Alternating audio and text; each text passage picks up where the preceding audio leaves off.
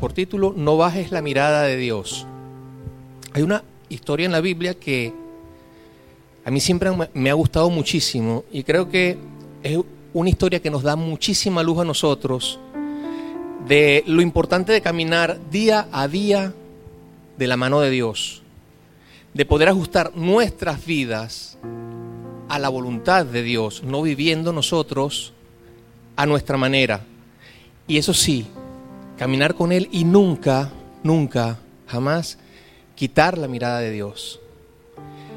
Y esa historia es la del rey Asa, un rey que gobernó sobre la nación de Judá.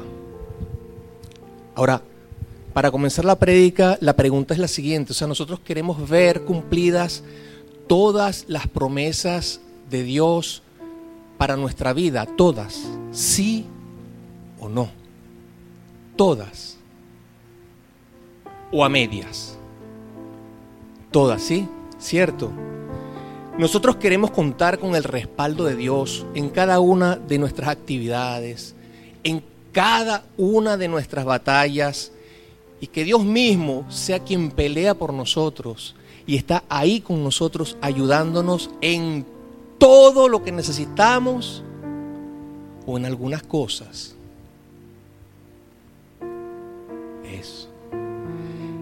Y nosotros queremos en este mundo que hay tanta adversidad, que a veces eh, atravesamos situaciones muy difíciles que humanamente no es posible resolver, que nosotros podamos contar siempre con el milagro de Dios o a veces. Siempre queremos el milagro de Dios, correcto. Entonces, ¿qué, qué nos aporta el rey Asa? Que él logró en su vida tener todo el respaldo de Dios. En su ministerio, él logró todo ese respaldo y Dios siempre le hizo bien. Entonces, ¿cuál es la idea? Que nosotros podamos ver reflejado en Él, ¿verdad? Esa actitud que nosotros, como Él la tuvo, nosotros la podamos tener para poder tener ese respaldo que Él tuvo de parte de Dios.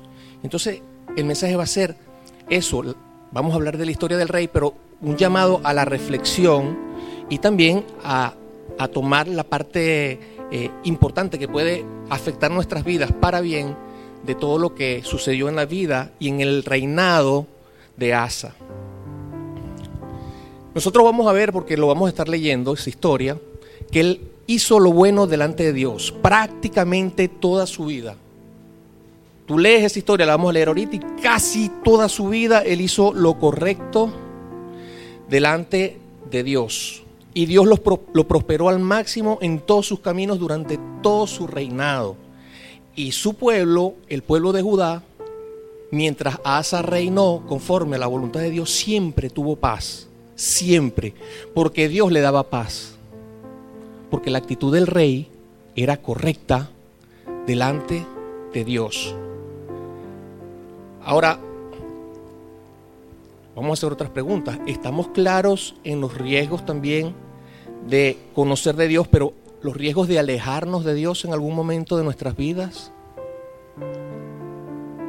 Incluso aún después de mucho tiempo de conociendo al Señor y de servirle, el riesgo de alejarnos, de bajar la mirada de Él, porque hay algo de esta historia que también vamos a tomar en cuenta, porque eh, resulta que el rey en un momento determinado de su vida cometió un terrible error que le llevó a bajar la mirada del Señor. Prácticamente en sus últimos años. Y los resultados, después de haber disfrutado de todo lo que tenía, de todo lo que hacía, de todo porque Dios le había dado el don de disfrutar a plenitud de la vida y tener éxito en todo su ministerio, todo se le vino abajo por una mala decisión. Y si al rey Asa, que lo vamos a leer ahora, le pasó es importante que nosotros consideremos que nosotros no somos más que el rey Asa y que nosotros vamos a ver también por la palabra que somos llamados de parte de Dios a estar siempre velando y alerta ante todas las situaciones de nuestra vida y que siempre mantengamos nuestra prioridad al Señor en nuestra vida con nuestra mirada fija en Él. Ok, vamos a, leer tres capítulos donde están esta historia. Los vamos a leer completo. Yo no estoy acostumbrado a leer tanta... Muchas veces predico, a veces solamente con el contexto de los versículos bíblicos. Pero es que hoy eh, no quiero contar la historia, sino quiero que la leamos. Y puntualmente vamos a decir algunas cosas respecto a lo que vamos leyendo. Eh, esa historia está en Segunda de Crónicas, los capítulos 14, 15 y 16. Los tres los vamos a leer.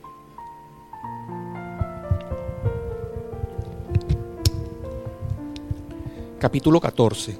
Dice, versículo 1. Durmió Abías con sus padres y fue sepultado en la ciudad de David. Y reinó en su lugar su hijo Asa, en cuyos días tuvo sosiego el país por 10 años. En principio, primeros 10 años, tuvo paz el país. E hizo Asa lo bueno y lo recto ante los ojos de Jehová su Dios. Ajá. Vamos a comenzar viendo por qué le iba tan bien. ¿Qué fue lo que hizo? Eso.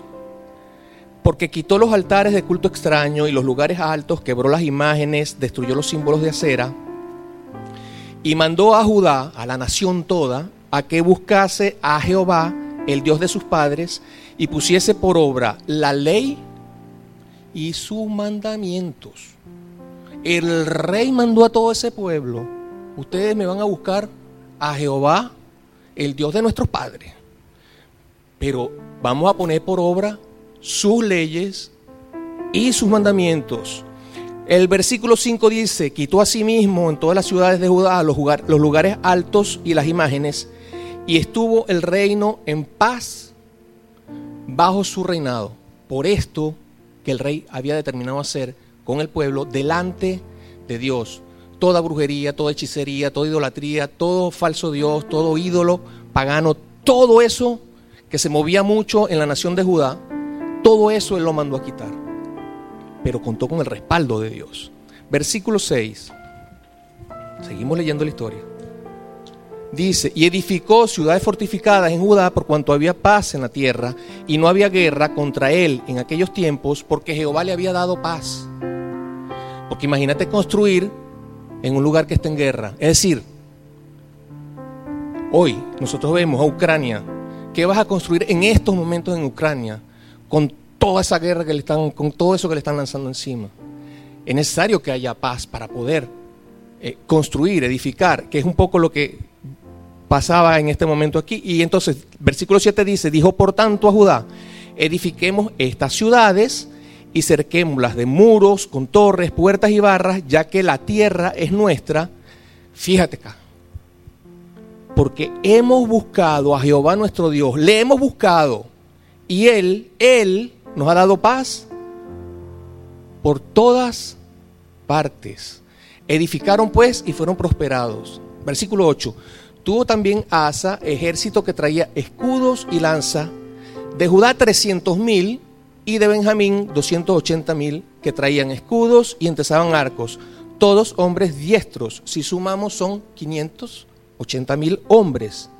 Y salió contra ellos Sera, etíope, con un ejército de un millón de hombres y 300 carros y vino hasta Maresa. Es decir, los etíopes vinieron contra la nación de Judá con un ejército que prácticamente duplicaba el ejército del rey Asa. Entonces salió Asa contra él y ordenaron la batalla en el valle de Cefata junto a Maresa. Ajá, versículo 11. ¿Qué hizo el rey Asa? Clamó a Jehová su Dios, al Dios que él conocía. Y clamó a Jehová. Y dijo, mira la oración que hizo el rey, mira. Oh Jehová, para ti no hay diferencia alguna en dar ayuda al poderoso o al que no tiene fuerzas. Ayúdanos, oh Jehová, Dios nuestro, porque en ti nos apoyamos y en tu nombre venimos contra este ejército. Oh Jehová, tú eres nuestro Dios, no prevalezca contra ti el hombre. Versículo 12. Y Jehová deshizo a los etíopes delante de Asa. ¿Quién deshizo a los etíopes? Eso es lo que dice, correcto. Y Jehová de- deshizo a los etíopes delante de Asa y delante de Judá, y huyeron los etíopes. Y Asa y el pueblo que con él estaba los persiguieron hasta Gerar y cayeron los etíopes hasta no quedar en ellos aliento, porque fueron desechos delante de Jehová y de su ejército y les tomaron muy grande botín. Atacaron también todas las ciudades alrededor de Gerar porque el terror de Jehová cayó sobre ellas y saquearon todas las ciudades porque había en ellas gran botín. Muchas veces, muchas veces uno que está, que predica, usa las redes para llevar la palabra del Señor, le comentan a uno, no, pero es que Dios es un, es un Dios malo, es un Dios asesino, es un Dios que, que, que guerrero, que, que acaba, que lo que le gusta es la sangre. No. Este, estos etíopes, como muchos de los ejércitos que venían en contra y naciones que venían en contra de Judá, eran naciones paganas, servían a falsos dioses, a, sus ídolos, sus propios ídolos que ellos se inventaban. Ellos con Dios no querían nada, eran rebeldes a todo aquello que tú le pudieras hablar de Dios, de Jehová Dios, el Dios creador de todas las cosas, que escogió a Israel y a Judá de entre todas las naciones de la tierra porque Él lo quiso así.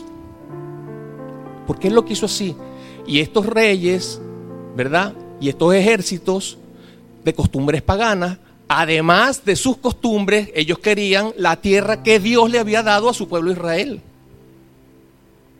Entonces Dios tenía que actuar ahí en favor de su pueblo y por eso sucedía esto que nosotros estamos viendo para demostrar también el Señor que cuando nosotros lo buscamos como lo buscaba el rey Asa y nosotros llevamos a nuestro pueblo, a nuestra familia, en la iglesia, a, a, los miembros de la iglesia, los llevamos al Señor y a cumplir en obediencia la palabra, la voluntad de Dios, nosotros vamos a contar con el respaldo de Dios y nos va a proteger de tal manera que fíjate, aquí dijo hasta que el terror de Jehová cayó sobre las otras naciones, las otras ciudades.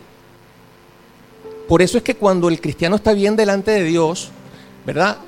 Que hay, uno sabe que espiritualmente hay una serie de batallas y, todo esto, Dios siempre lo va a defender a uno y vamos a estar bien. Y aún gente que, que no conoce del Señor va a ver en uno que uno tiene algo especial y un respaldo especial de parte de Dios. Y, eso es lo que luego dice eh, incluso la, eh, la, palabra en Proverbios, que Dios hasta a nuestros enemigos los hace estar en paz con nosotros cuando nosotros hacemos la voluntad de Dios. Y por eso la nación de Judá tenía paz, porque es que Dios le daba paz. Porque hasta si hubiese enemigos, Dios le daba paz. Y entonces nosotros seguimos leyendo para ver por qué Asa tuvo tanto respaldo. Y entonces vamos a pasar al otro capítulo, que es el 15.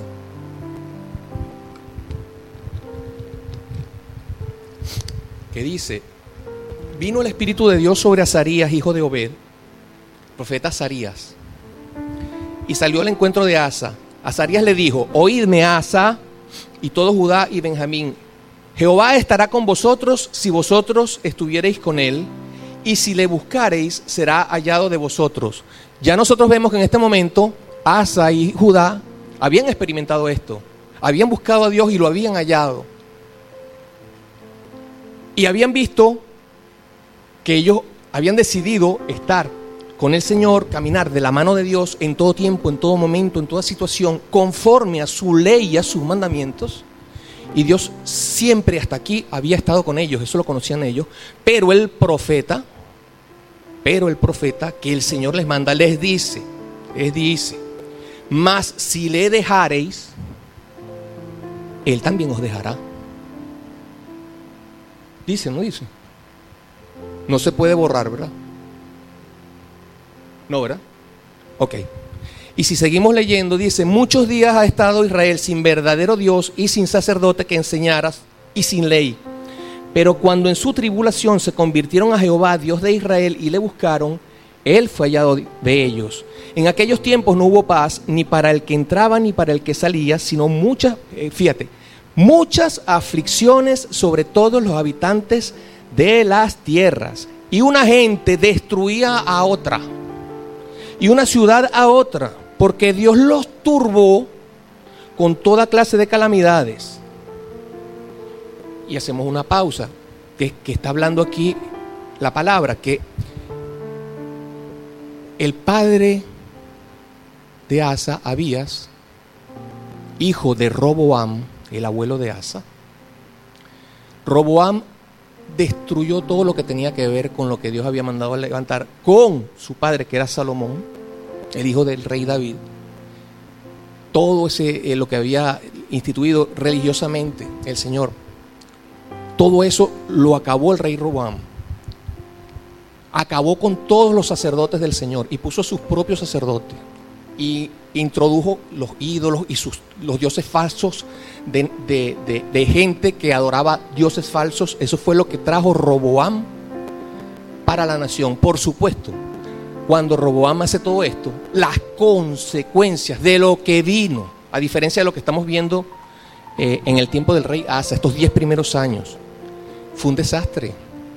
Un desastre, pero fíjate, porque Dios les llenó de calamidades ¿Entiendes? Porque nosotros estamos aquí alabando y adorando al Señor y entonces venimos nosotros aquí a prostituirnos en la iglesia y hacer esto y comenzamos a, traernos ídolos aquí a la iglesia y hacer cosas. Eso lo hicieron ellos.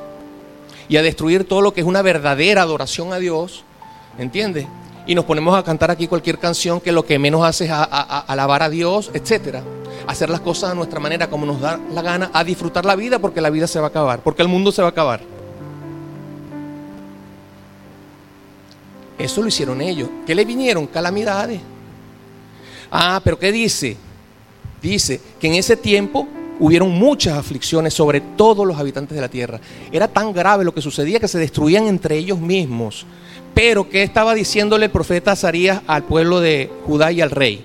Pero esforzaos vosotros y no desfallezcan vuestras manos, pues hay recompensa para vuestra obra.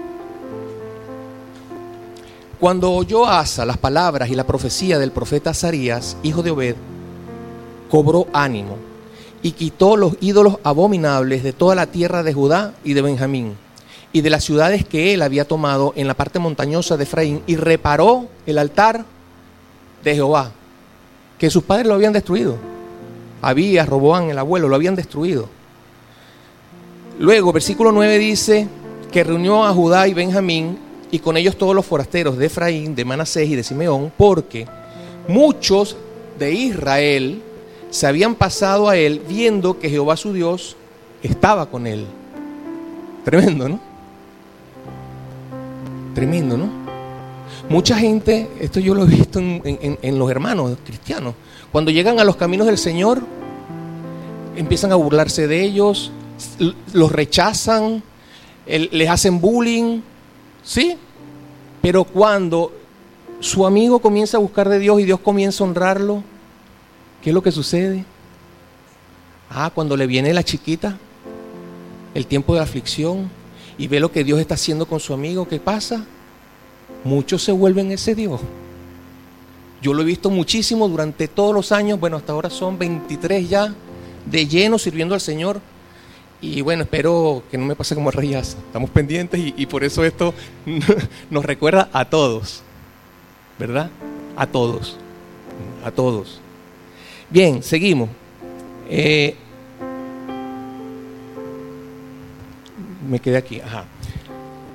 Mira, esta parte también es bien interesante, fíjate. Y aún Maaca, madre del rey Asa, la madre, Mira lo que hizo el rey Asa. Aún a la madre, él la depuso de su dignidad porque había hecho una imagen de acera. Y Asa destruyó la imagen y la desmenuzó y la quemó junto al torrente de Cedrón. Hasta la propia madre, porque él sabía que ese ídolo dentro de la nación era maldición para la nación, que ellos podían buscar a Dios, pero eso estaba ahí, el rey lo sabía y eso era algo que desagradaba a Dios. Y dentro de las reformas religiosas que él estaba haciendo, ¿verdad? Para restaurar todo lo que había sucedido con, la parte religiosa en, en Judá, esto era también muy importante. Porque ese ídolo era como en algunas otras ocasiones, pero no es lo que voy a hablar ahora, lo que era el anatema, ¿ok? Que impedía que Dios pudiera darte absolutamente ese respaldo que Asa anhelaba para él y para su reinado en favor de todo su pueblo. Pero fíjate lo siguiente, Asa hace esto y ya, ya vemos que su abuelo fue un desastre, había su padre, siguió los pasos de su abuelo, pero la madre, Maaca, hija de Abisalom, su madre, era la madre de su padre. Es decir, Asa era hijo de su papá y de su abuela. O sea, estaba tan distorsionado todo, pero Asa determinó acabar con todo el pasado, con todo lo que sus antepasados habían hecho al revés de lo que Dios quería, porque él se encontró con ese Dios que siempre lo respaldó, ese Dios que, le hablaba en ese tiempo por medio de los profetas, y, y él creía la palabra del profeta y Dios en todo le hacía bien. Pues llegó incluso a hacer esto, a acabar hasta con el propio ídolo que su propia madre tenía en su casa. Ahora, hasta ahí todo bien. Dios les daba paz por todos lados a ellos.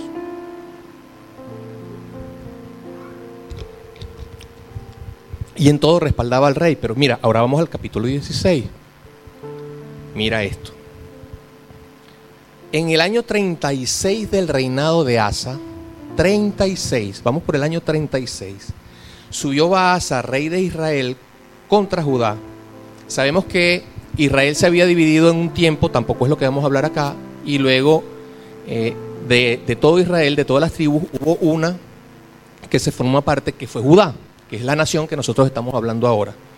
Entonces, el rey de Israel, que estaba constituida también eh, como, como esa nación de Israel, el rey de Israel en ese momento era Baasa. Ahí está. Y fortificó a Ramá para no dejar salir ni entrar a ninguno al rey Asa, rey de Judá. Versículo 2. Entonces sacó Asa la plata y el oro de los tesoros de la casa de Jehová, lo que estaba consagrado a Jehová, lo que era sagrado al Señor. Estamos hablando del rey Asa. Asa fue el que lo hizo. Asa metió las manos donde no debía. Y de la casa real y envió a Benadad, rey de Siria, rey de Siria, Benadad, que estaba en Damasco, diciendo, haya alianza entre tú y yo como hubo entre tu padre y mi padre, He aquí, yo te he enviado plata y oro para que vengas y deshagas la alianza que tienes con Baasa, rey de Israel, a fin de que se retire de mí. Si seguimos leyendo, dice, y consintió Benadad el, con el rey Asa y envió los capitanes de sus ejércitos contra las, ciudades de Israel y conquistaron. Mira, hizo pacto con alianza con el rey Asa, el sirio, y conquistaron, dice, Ajá. Hijón, Dan, Abelmaín y las ciudades de aprovisionamiento de Neftalí. Oyendo esto, Baasa, que era el rey de Israel, cesó de edificar a Ramá y abandonó su obra. O sea, lograron neutralizar al rey de Israel, lo lograron. Entonces el rey Asa tomó a todo Judá, a su nación, y llevaron de la piedra y la madera con que Baasa edificaba, y con ellas edificó a Jeba y a Mispa. Versículo 7. En aquel tiempo vino el vidente Anani, Hanani, Anani, bueno, ¿cómo se pronuncie X? Vino el vidente Anani a Asa, rey de Judá, y le dijo, por cuanto te has apoyado en el rey de Siria y no te apoyaste en Jehová tu Dios, por eso el ejército del rey de Siria ha escapado de tus manos.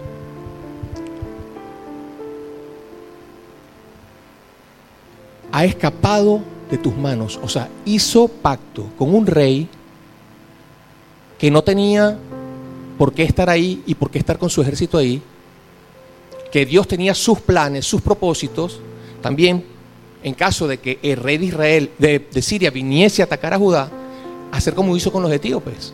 Pero fíjate, si nosotros seguimos leyendo, dice, el, el profeta le está diciendo, los etíopes y los libios no eran un ejército numerosísimo, con carros y mucha gente de a caballo, con todo porque te apoyaste en Jehová, Él los entregó en tus manos. Versículo 9, porque los ojos de Jehová contemplan la tierra para mostrar su, su poder a favor de los que tienen corazón perfecto para con Él. Locamente has hecho en esto, porque de aquí en adelante habrá más guerra contra ti. Año 36, 36 años conociendo a Dios como lo conoció el rey Asa y toda la nación. Y se le ha ocurrido hacer este disparate. Ahora, entonces el rey Asa, cuando el profeta le está hablando, se enoja contra el vidente, que dice que lo echó en la cárcel, porque se encolerizó grandemente a causa de esto. Y oprimió a Asa en aquel tiempo a algunos de su pueblo, del pueblo o sea, después de que hizo todo lo que hizo para que Dios le bendijera a él, bendijera su reinado, para que Dios bendijera el pueblo, para que esa nación fuera próspera, una nación que, que, viviera en paz, hizo todo esto. Y ese mismo error que él comete, ahora le lleva a él a oprimir probablemente a muchos de su pueblo que, que dirían, oye, pero ¿por qué el rey hizo esto? Si, si el rey nos enseñó a nosotros que nosotros teníamos que en toda situación buscar a Dios y hacer conforme a la voluntad de Dios si nosotros fuéramos obedientes a Dios, como lo dijo el profeta Azarías, ¿verdad? Si estuviereis con Él, Él estará con vosotros, pero si lo dejareis, Él también lo dejará, pero si ya nos lo dijeron, entonces ¿por qué estás haciendo esto ahora?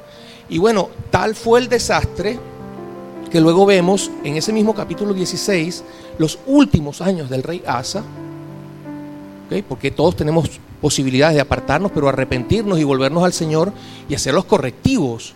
Pero vemos que aquí nos dice, versículo 11, mas he aquí los hechos de Asa, primeros y postreros, están escritos en el libro de los reyes de Judá y de Israel.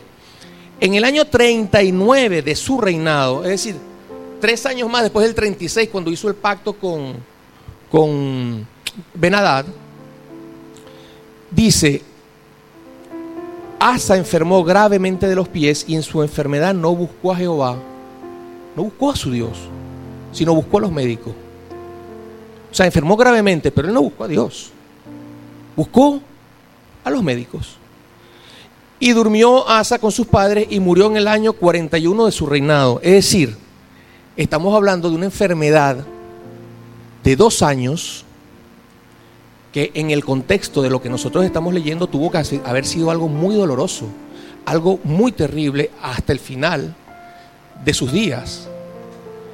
Y luego dice el versículo 14 algo que no lo vamos a leer.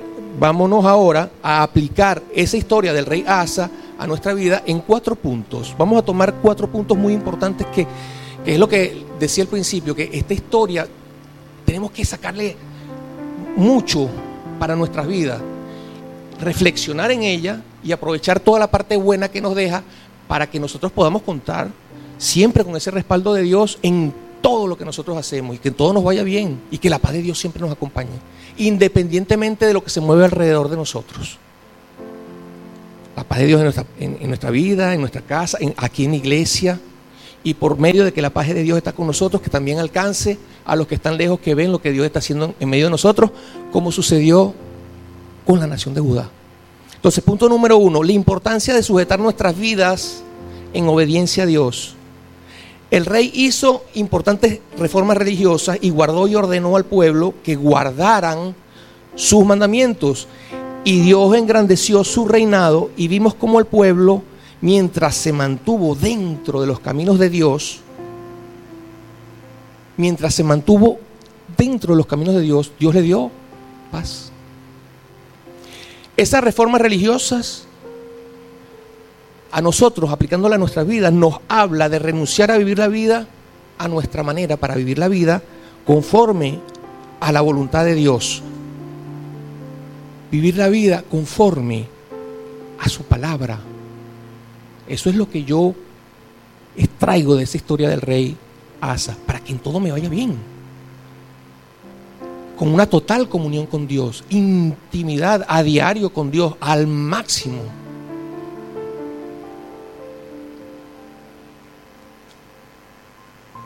Ahora, ¿cómo nosotros podemos cumplir con una voluntad de alguien a que nosotros no conocemos? O una voluntad de alguien que lo conocemos a Él, más no la voluntad de Él. Y en el caso del Señor, ¿cómo lo podemos conocer nosotros? A través de Jesucristo, por medio de la fe, entregándole nuestra vida, pero la palabra es clave, es decir, Dios obra en favor de todas las personas. Los que más le conocen y los que menos le conocen. Pero algo, ahí está mi esposa, que es una apasionada por la palabra de Dios desde siempre. Y yo también soy un apasionado de la palabra de Dios y a través de los años la he leído una y otra y otra vez vuelta y vuelta porque por todas las cosas que yo he podido encontrar en Dios. Pero claro, siempre tomando en cuenta que una vez que conoce ese manual que Dios nos da para que nuestra vida sea tan exitosa como la del rey, ¿verdad? Nosotros debemos ser personas que vivimos en obediencia a Dios. Entonces, cuando se trata de apartarnos de lo que a Dios no agrada, no se trata de apartarnos de algo que a Dios no le agrada, porque eso nos pasa mucho a todos, a todos, hasta hoy. Es decir, cada día en los caminos del Señor hay cosas que todavía nosotros tenemos que seguir apartando nuestras vidas. Eso es como esa reforma religiosa, o sea, lo que no, eso no sirve, o sea, para buscar hacer lo que a Dios sí le agrada. Porque nosotros al principio hicimos las preguntas que parecen eh, así como medio básica la cosa, pero ah, ¿queremos las promesas de Dios todas o algunas? ¿Queremos el respaldo de Dios todo o a medias? ¿Queremos el milagro de Dios siempre o, bueno, depende, si Dios quiere? ¿Me entiendes? Porque vivir la vida sin conocer la palabra de Dios y la voluntad de Dios, Dios hace que salga su sol sobre buenos y malos y una persona que, bueno, que simplemente no le conoce y actúa porque no le conoce conforme a lo que él conoce, Dios le va a apoyar. Pero yo te digo, conocer la palabra de Dios completa, plenitud, con la revelación, teniendo comunión con Dios, por supuesto, y ponerla por obra, es muy diferente como tú enfrentas todas las cosas que nosotros vivimos en este mundo que es terrible. Es muy distinto a si nosotros no conocemos de Dios o conocemos la palabra pero no nos da la gana de, porque es que no nos conviene vivir como, como dice ahí. Como a veces allá en la iglesia en Venezuela, que muchas veces Dios hablaba y muchos, Señor, no te oigo, no te, no, no te oigo, porque claro, el Señor pide a veces cosas que, que a uno son como difíciles de soltar, pero suelta lo que sea difícil. Porque más difícil es vivir con un cable pelado ahí que, sabes que le estás fallando a Dios. Eso es peor. Suéltalo todo. Suelta todo el control al Señor. Para que puedas vivir esa vida que vivió salvo el error que cometió el rey Asa y todo su pueblo. Qué bonito eso. Luego, punto número dos. Hoy, hermanos, bendiciones de una nación cuyo gobernante conoce, ama y respeta a Dios.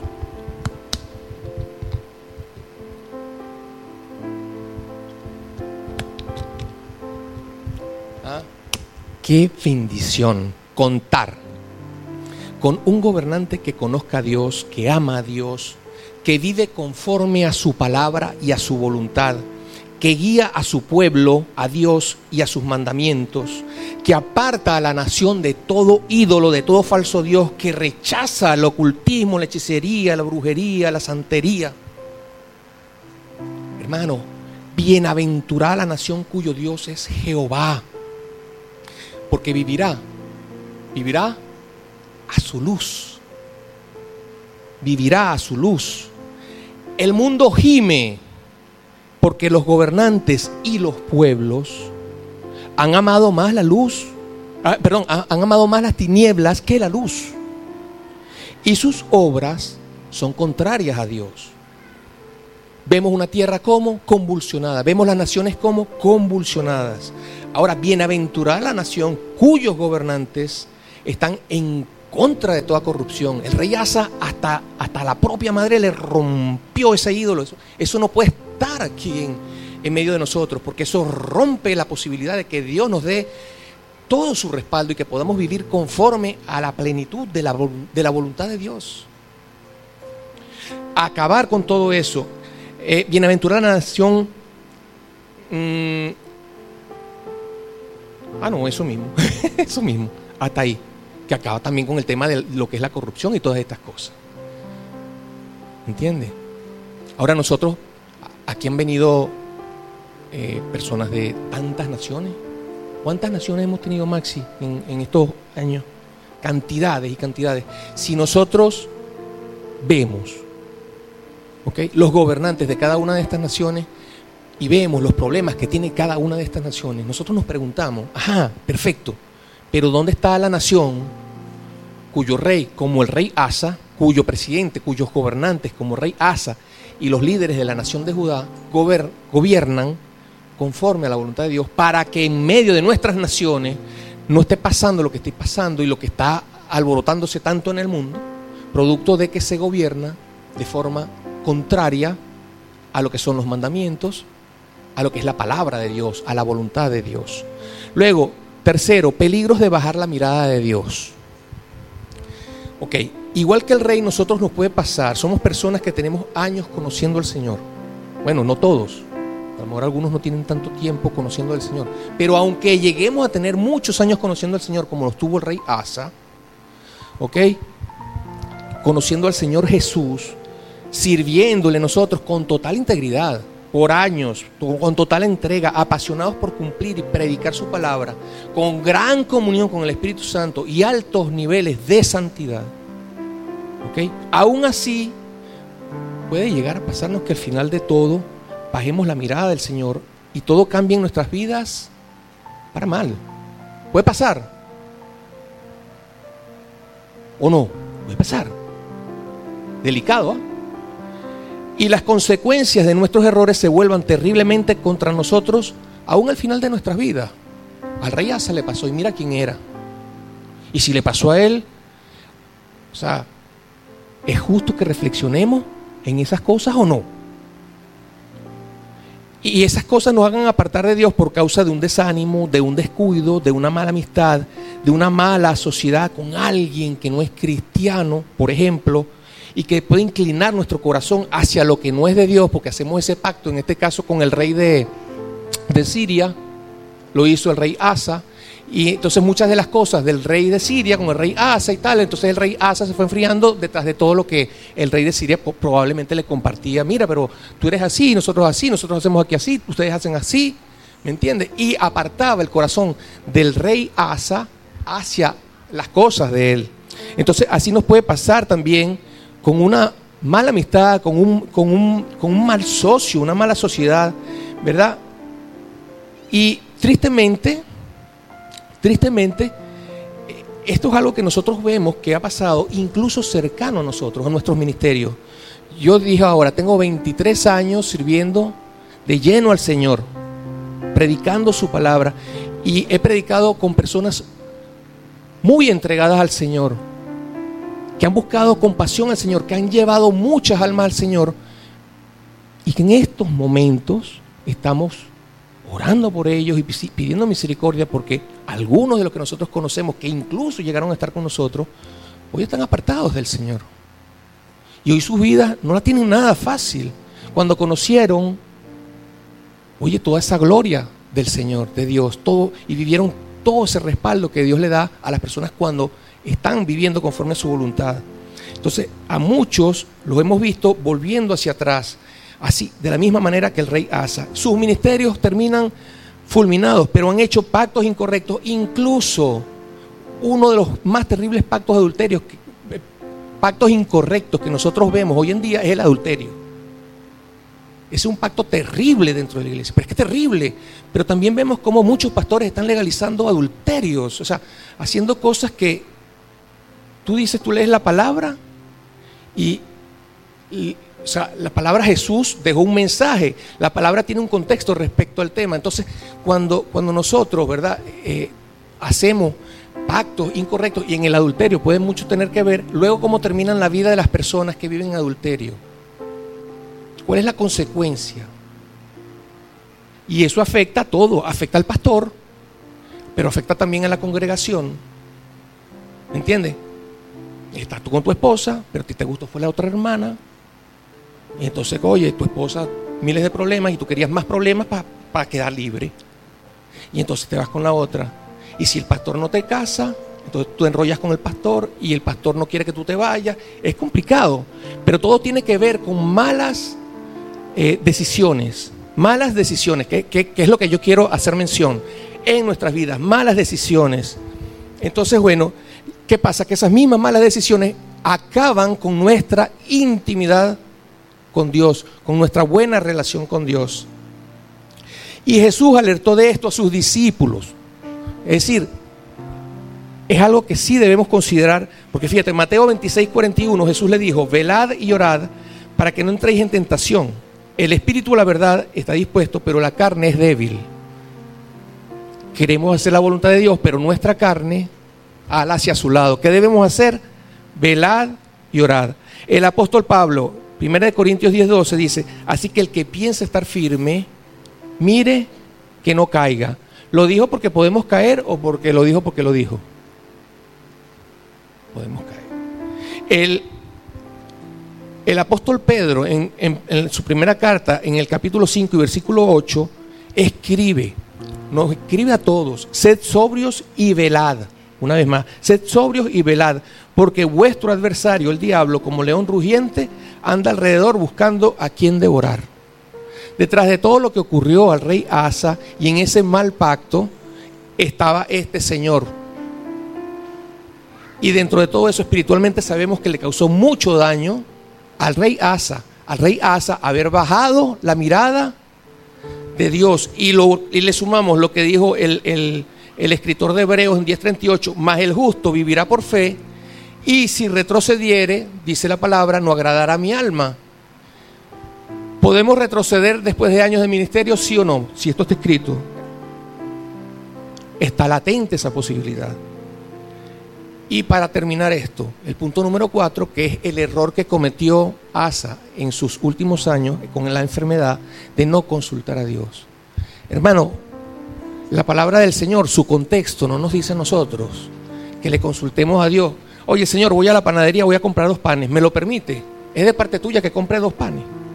Eh, ¿Puedo comprar un poquito de jamón, Señor? Sí. Señor, eh, sí. No, ¿verdad? Pero cuando son decisiones que son trascendentales, que pueden afectar en mucho nuestra vida, lo que el rey Asa, que buscó a los médicos, eso no está malo. ¿Qué era lo que estaba malo? ¿Qué hizo el mal? Que él no consultó a Dios primero en una enfermedad tan grave, siendo, siendo que él conocía a Dios como lo conocía.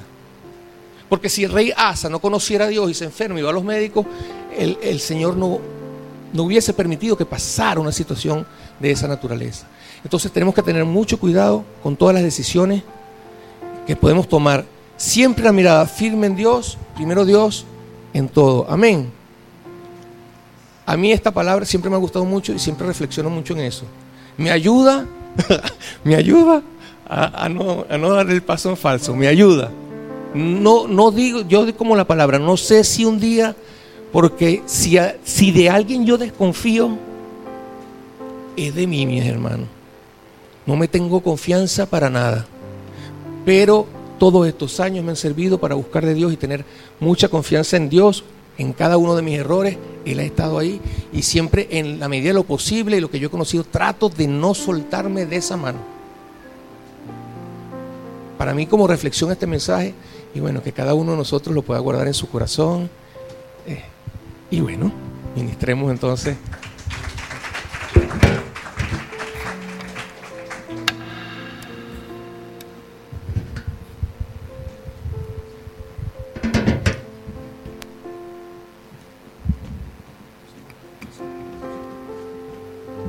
¿Tiene sentido esto para ti hoy? ¿Tiene sentido esto, esta, palabra para tu vida? Vamos a ponernos en pie, porque yo no sé si habrá muchos reyes asa hoy aquí, si habremos, habemos muchos, ¿no? Esto es una palabra muy fuerte para aquellos que llevamos mucho tiempo en el Señor, que a lo mejor pensamos que, bueno, nuestra vida ha sido buena, ha sido ordenada, lo hemos hecho las cosas bien, y sin embargo es fácil aun cuando llegamos y tenemos canas en el pelo, ¿no? Llegamos a esos momentos ya de, cierta edad y cometemos errores, resbalones, malas decisiones. Este mensaje a mí me habla de eso, de decisiones incorrectas, pactos incorrectos, vinculación con personas que en algún momento de nuestra vida no nos convienen y nos acaban echando todo a perder como le pasó a este rey. Este rey había hecho todo bien, cometió un resbalón, un error y echó todo a perder. Y mirar cómo acabó. no acabó nada bien, le hizo mucho daño no solo a él mismo y a su prestigio, le hizo daño a toda una nación, a toda una nación. Y yo me pregunto cuántas veces cometemos errores que nos afectan no solo a nosotros, también a nuestros hijos, también a nuestra familia, también a la iglesia. Yo pensaba cuántas veces hacemos pactos incorrectos, como dijo Manuel, con un socio, o cogemos un proyecto que parece una puerta de Dios y nos lanzamos y no consultamos a Dios y nos lanzamos porque lo vemos claro. Oh, esto está, está genial, esto tiene que ser de Dios. Y nos metemos y a veces no lo consultamos. Hacemos las cosas en nuestro propio entendimiento, pero sin ni siquiera hablar con, Señor, esto es lo que tú quieres para mí y nos metemos, nos asociamos en cosas que nos fastidian a nosotros, fastidian nuestra relación con Dios o aún peor la de nuestra familia, nos quitan del tiempo que le corresponde a Él, no nos permiten congregarnos, no, nos alejan de su llamado, pero parecía tentador ese proyecto. ¿Sabes cuánta gente conozco así? ¿Cuánta gente que acabó casándose con un hombre o una mujer que en ese momento no creían en Dios o no eran, eran inconversos. Y luego vienen las consecuencias, luego vienen las, las consecuencias de esos errores y pretendemos que el Señor vaya corriendo a apagar el fuego que nosotros mismos provocamos. Ahora, esto no se trata de venir ahora aquí y fustigarnos y hoy qué malo fui, qué desastrosas decisiones que he tomado, porque yo creo que todos los que estamos aquí hemos tomado decisiones incorrectas a lo largo de nuestra vida. Todos nos hemos equivocado, todos, ¿eh? Incluso los pastores, los líderes, eso, a veces los que más. ¿eh? Vamos a ponernos en pie porque yo sé que esto seguramente ha tenido sentido para ti. Yo creo en un Dios de segundas oportunidades. Así como el rey Asa hizo en algún momento de su vida un pacto incorrecto y echó todo a perder, hoy tú y yo podemos hacer un pacto correcto con el Señor. Hoy, domingo de Pentecostés, y decirle, Señor, quiero siempre tomar decisiones alineadas a tu voluntad.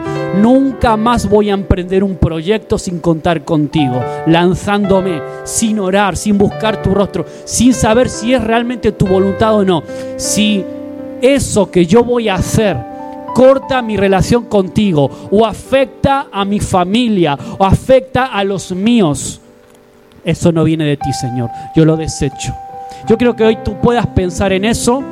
Si estás dándole vueltas a algún proyecto de parte de Dios o alguna situación de trabajo, alguna asociación o alguna vinculación emocional con alguien, si eso no te va a acercar a Dios, no lo cojas, no lo hagas. Y si ya cometiste ese error en el pasado, no lo vuelvas a hacer porque el ejemplo de Asa está ahí, está bien clarito, mirar cómo acabó. Ahora, esto no es para que te asustes, pero sí para que seas consciente, tú y yo seamos conscientes. Yo también he metido la pata, ¿sabes cuántas veces? Pero que tú hoy, domingo, terminando el mes de mayo del año 2023, tú puedas tomar una decisión de hacer un pacto con Dios. Si te equivocaste en el pasado, esto se trata de ahora de fustigarte y darte latigazos a la espalda. Ya está, ya ha pasado, ya lo has hecho. No pasa nada. Es tiempo de levantarte. Yo creo en un Dios de segundas oportunidades, de restauración y de ponerte en orden con Dios. Este es un mensaje que a mí me habla de orden, de poder ordenar tu vida. Si en algún momento estuvo desordenada, yo Señor, delante de ti, te pido que me ayudes a ordenarla, a nunca más tomar decisiones fuera, lejos de tu voluntad, en el nombre de Jesús. ¿Te animas a hacer esto? Hacer este, este pacto con Dios, cierra tus ojos ahí donde estás. Señor, ¿cuántas veces metimos la pata? ¿Cuántas veces nos desubicamos? ¿Cuántas veces actuamos en nuestra carne? ¿Cuántas veces, Señor, somos movidos en nuestro entendimiento? Pensamos que es lo mejor, el mejor negocio, pensamos que es la mejor oportunidad, pensamos que es el hombre ideal para mí o la mujer ideal para mí. Pero no te buscamos a ti, no te preguntamos, Señor, ¿es esto lo que tú quieres para mi vida? ¿Esto está alineado con el llamado que tú tienes para mí? Señor, yo no quiero bajar mi mirada de ti. No quiero resbalar, no quiero equivocarme. Quizás lo hice en el pasado y te pido perdón, Señor. Pero quiero mirar hacia adelante y quiero caminar tomados de tu mano. Yo sé que tú eres fiel, tú eres un Dios fiel que está con quienes están con Él, como decía allí el profeta. Tú siempre vas a estar conmigo cuando yo estoy contigo y cuento contigo, Señor. No quiero equivocarme, no quiero caminar alejado de tu voluntad, Señor. En el nombre de Jesús, en el nombre de Jesús, quiero más del Espíritu Santo en mí. Que sea mi guía, escuchar su voz cada mañana. Que me ayude a pensar bien, con claridad, a conocer tu palabra, cada día buscar, tomar un tiempo buscando en oración, Señor, qué quieres para mí ¿Qué quieres para mi vida? ¿Qué quieres para mi familia en este tiempo, en esta etapa? Aquí en Orense, Señor. Ayúdame a vincularme con las personas correctas, con personas que compartan mis valores, que compartan mi fe, Señor. Eso no quiere decir, claro, no quiere decir que yo no esté con personas que no te conocen. Eso sí, es así. Pero Señor, tú sabes a lo que me refiero. A vincularme más allá de lo necesario con personas que me pueden alejar de ti, Señor. Yo decido quitar eso de mi vista, de mi corazón. En el nombre de Jesús, en esta semana que entra, quiero buscar tu voluntad, abrir tu palabra, comer de ti, comer de tu palabra, Señor. Conocer qué es lo que quieres para mi vida y para mi familia. Ya basta de errores, ya basta de meter la pata, ya basta de las consecuencias, de sufrir las consecuencias de mis errores y de mis actos, Señor. Yo sé que tu fidelidad está conmigo y con mi casa, con mi familia cuando te busco. Yo sé que tú me quieres llevar mucho más allá, aún de lo que pueda pensar, de lo que pueda imaginar, como nos recordaba ahora Manuel. Tú claro que deseas prosperarnos, claro que deseas el bien para mi vida y para mi familia, siempre y cuando camine contigo. Señor, no quiero simplemente acudir a ti para que me rescates cuando me equivoco. Yo quiero consultarte cada mañana, cada paso que doy en el nombre de Jesús.